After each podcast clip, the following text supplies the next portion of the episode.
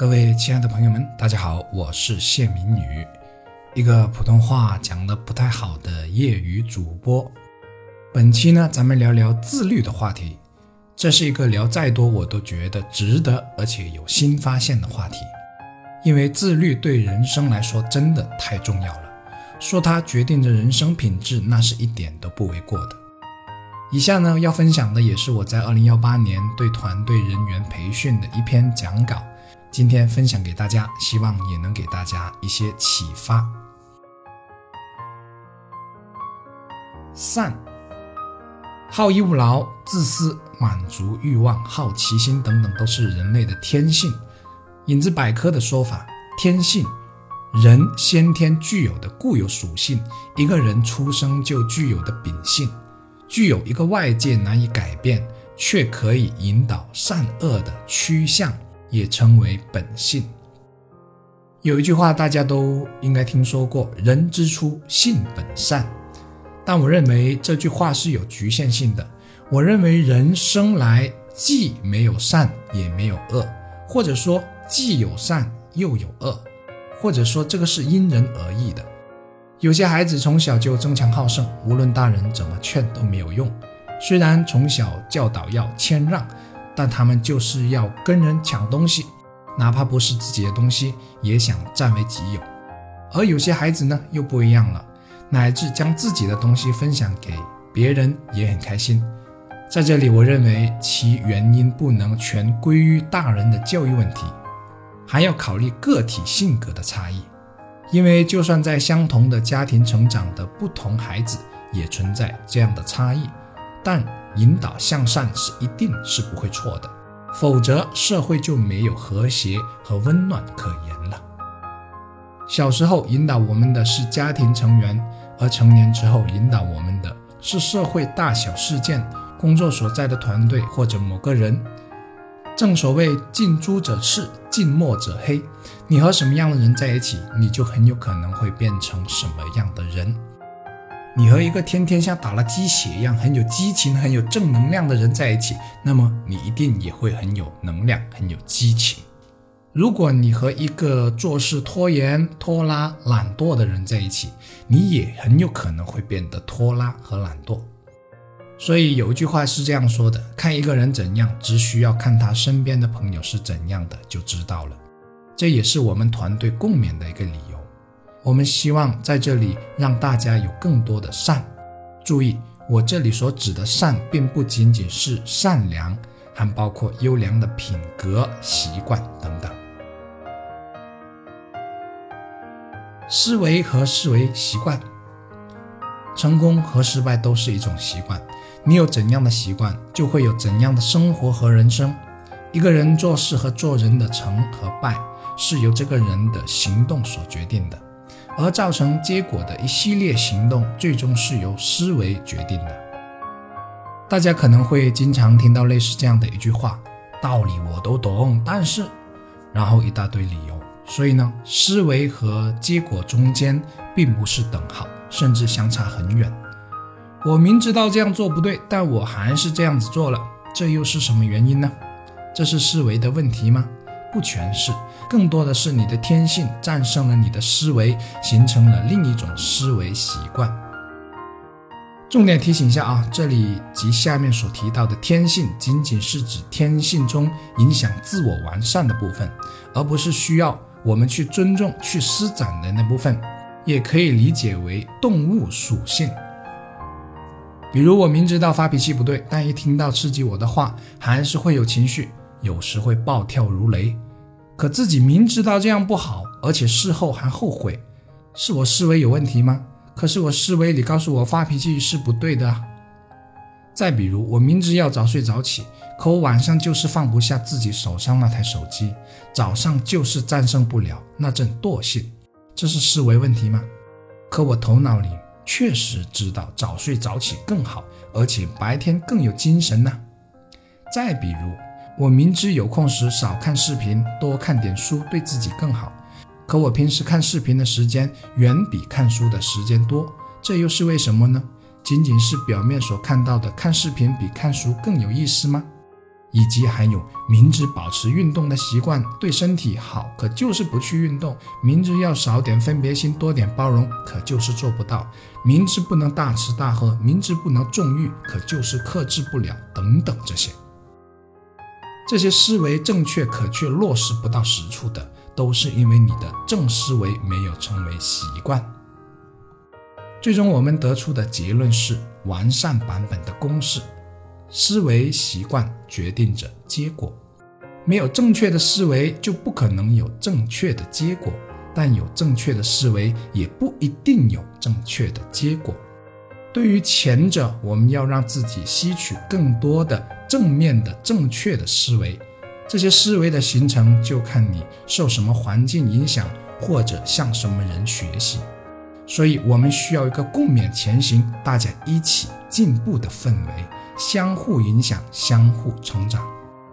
而对于后者，我们需要提高自己的自律性，形成正确的思维习惯，进而驾驭、掌控天性，做天性的主人，而不是反过来被他左右、掌控。注意“习惯”两字真的很重要，而习惯又并非一朝一夕可以养成的，是一个需要长期坚持的过程。这个过程最需要的就是一定高度的自律。自律的重要性，我们应该都相信，那些实现自己人生追求的人，那些社会上被定义为成功的企业家，都是有着很高的自律性的。你能想象到一个天天纵欲、天天睡懒觉、管不了自己，而且天天泡在手机里、从不学习的人，会成为一个成功的企业家吗？我想，恐怕他连自己有什么追求都搞不清楚，而一生都只是被眼前暂时取悦于自己身心的东西所困，到头来空虚一场，一场空虚。有人也许会说。要那么多追求干嘛？我现在身为人父或者人母，为人子女，只期望家人健康幸福就可以了。其实这和我说的完全没有冲突，反而这正是一种追求，同时这也是由你的思维习惯决定的，而且你的思维习惯会大大影响着你的子女和父母，因为你的一言一行都可能成为你子女模仿的对象。或者影响到父母的心情，我不相信有父母喜欢自己的子女懒惰而不喜欢自己的子女勤奋的；我不相信有父母喜欢自己子女不思进取而不喜欢积极上进的。克胜天性，先发制人。自律其实很直白，不用铺开这么大的话题来讲。因为大家都理解它的意义和它的重要性，但却缺乏细微和深刻。其实自律是可以细到念头的。如果凡事都能在天性启动的苗头之际，从念头上去杜绝发生，那就变得容易多了。你看了一半的电视剧，让你马上打住去睡觉是比较难一些的。但如果你在看之前就告诉自己，哎，现在比较晚了，不能再看了，可就容易多了。在你这个想法苗头产生时，就要按住它，而不是任由自己看一下再说，或者看一下看一会就睡觉。除非你对自己真的很有信心，比如毫不拖延。还有，作为男人应该更深刻的女色，你要是已经到了天性大发、已经情不自禁的时候再来克制，结果就可想而知了。但你如果明知道女色如刀如灾难，而在起心动念之处，就防患自己继续走到无法自拔的境地，那就好办多了。比如保持一定距离，而不是放任自己那朦胧美妙的感觉。总之，当天性正准备向你的正思维开战时，你要先发制之。注意“准备”两个字的重要。维持思维习惯。正思维怎样才能保持始终在天性之上呢？和刚才杜绝天性犯错恰恰相反。杜绝天性犯错是防患于未然，而坚持正思维使他保持惯性式，让他开始并做好开始。很多事情看起来好像很难，但只要你去做，你就会发现根本没你想象的那般困难。比如让你每天安排一个小时看书，半小时运动，你感觉会很难，但只要你做好了开始，你就能更加容易坚持。注意“做好”两字的重要，很多人就败在了这个做好功夫不到位上。我个人的经验是以计划和时间来约束自己，比如我看书和打坐是设了倒计时的，倒计时结束后就要休息或到阳台上或者外面走一走。还有一个可以分享的经验是，不要刚开始觉得自己状态很好就不按之前做好的计划走，比如想看书就拼命看，一次看个够，甚至看个通宵。再比如运动感觉很好，就一次运动个半天，这很有可能会成为三分钟热度而不能持久下去，因为这不算是好的开始。我从我两个女儿身上也发现了这种现象，就是她们一旦喜欢上什么菜，就会拼命的吃，餐餐吃。可没过几天，甚至没过几餐，她们连碰都不会去碰了。还有，可适当给予自己一些奖励，如果每周完成的好，就奖励自己去看电影啊，去购物啊，或者去一个地方游玩啊，等等。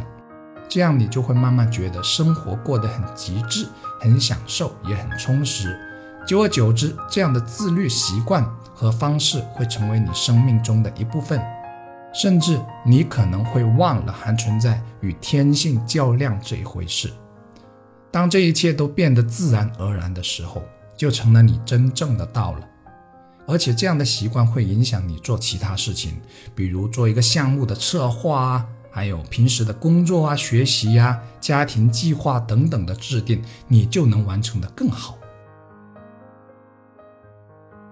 重点说一下手机，为何那些暂时能取悦于我们身心的事情，总能那么有吸引力，而使好习惯始终敌不过天性呢？比如，我就是放不下我手上的手机，虽然我知道这样自己好像得不到什么，也知道这样会让自己过后感到空虚。关于这个问题，我思来想去，认为第一种原因可能是因为我们的天性已经被惯坏了，被喂大了。这是属于好奇心的天性。之所以好奇，是因为自己对事情的未知和想知。比如好奇，诶，电视剧接下来会怎么演？比如有没有未读信息？再比如有没有好看的短视频或者图片等等，形成了习惯，那就很可怕了。天性被放大之后，就是它驾驭你了。这就是为什么人们常说人是手机的奴隶的原因，因为我们太过于依赖它了。第二种原因就是我们目光不够长远，只看到眼前。如果你明知道这样度过一个晚上会感到空虚，如果你能清楚地感觉到这样下去五年后仍然停留在原地，而让未来的自己后悔；如果你能更清晰地看到你一天只要再分出一个多小时做其他更有意义的事情，就可以让五年后的自己很不一样，你也许就不会这样了，也许你就会将每天的时间规划一下了。你仍然这样，是因为你被眼前的东西所暂时吸引，而未来的东西没有眼前的吸引力强，甚至觉得现在谈未来太虚了。总之呢，你没有高瞻远瞩的眼光，没有追求，甚至对自己已经没有了要求。梦想和追求，我刚开网店时定了十几个目标，全都一一实现了。向目标冲刺的时候，什么东西都引诱不了我，阻挡不了我，因为我看到了我实现这些目标的喜悦。我还没有实现，我就已经体会到了。当然，那仅仅只是赚多少钱的目标。在我二十六岁的时候，我给自己三十岁定了一个十倍于当时的目标，或者说是梦想，年入百万。对于我这个农村出身。又在广州毫无根基、学历不高、毕业不久的普通人来说，这个目标已经足够大了。接下来的三四年，我都在时不时的感受实现那个梦想的喜悦，还跟一些人分享过。这三四年没有什么东西能让我分心，是这个目标促使我要发挥自己的好习惯，进而变得自律。因为这个梦想太吸引我了，我做梦都想实现它。而且我清楚实现之后的自豪感会来的多么强烈。和事业无关的举一个学习和兴趣的例子。最近我获得了一个不起眼的散文比赛银奖。我要分享的是我投稿阶段就在不断的重复收到获奖通知的情景和那份喜悦。正是这样的情景和喜悦，让我战胜了我平时的懒惰。是获奖后的那份自然而然会到来的激动，让我对每一篇投稿都认真修改几十次，而没有一丝的马虎。正因为我有了更大的梦想等着我去实现。正因为我知道什么事情才更有意义，正因为我知道自己还存在很多不足而需要去改善和提升，所以我才花了很长时间和精力去整理我过去所写下的文字，并一一修改。先从四十万字中精选出二十多万字，每篇都要阅读和修改数次，甚至数十次，这比阅读几十本书的工程量还要大。而且每天还要记录新的灵感题材，并且坚持写作新的文章，还要每天保持不短时间的阅读、打坐和运动的习惯。几个月过去了，我一天都没有故意偷懒，这就是追求和梦想的力量。是追求和梦想让我有了不断提升自己的强大动力，而且这个过程中的自己很知足和充实，哪怕梦想实现不了。最起码这一路也是享受过来的。再者，因为我对生活和时间的规划，我并没有因此而忽略了其他要兼顾的事情，比如家庭啊、娱乐啊等等。总而言之呢，保持梦想和追求可以让我们更容易做到自律。而刚提到的我自己的个人的梦想，就是毫无保留的分享我的心得，让更多人因我而变得更好，哪怕只是一点点。不是故作清高，我认为已经没有什么事情比这件事来的更有价值、更有意义，而且使我感到更高的成就感了。总结：不够自律的原因，第一，没有让更多的正思维成为自己生命的一部分，而是任由天性发展。简而言之，就是放纵自己。第二。正因为这样的原因，导致天性被喂大了，而且这个是无止境、是无穷的。第三，目光短浅，苟且于当下，过得没有追求，不会寻找一个梦去追，导致对自己没有了要求，然后进入的就是一个难以跳出来的死循环了。对于纵容自己的问题，我个人的心得是用技巧，比如做日常的计划、阶段规划。对于天性被惯坏的问题，我的心得是要留心自己的起心动念，防患于未然。对于没有追求，我的心得是放远自己的目光，一定要活得有梦想，且敢去追求梦想，并多想想自己实现梦想和追求后的那份成就感。各位朋友们，关于缺乏自律的原因和如何保持自律的个人心得的分享就到这里了。路漫漫其修远兮，人生就是一场修行，修行是一生的事情。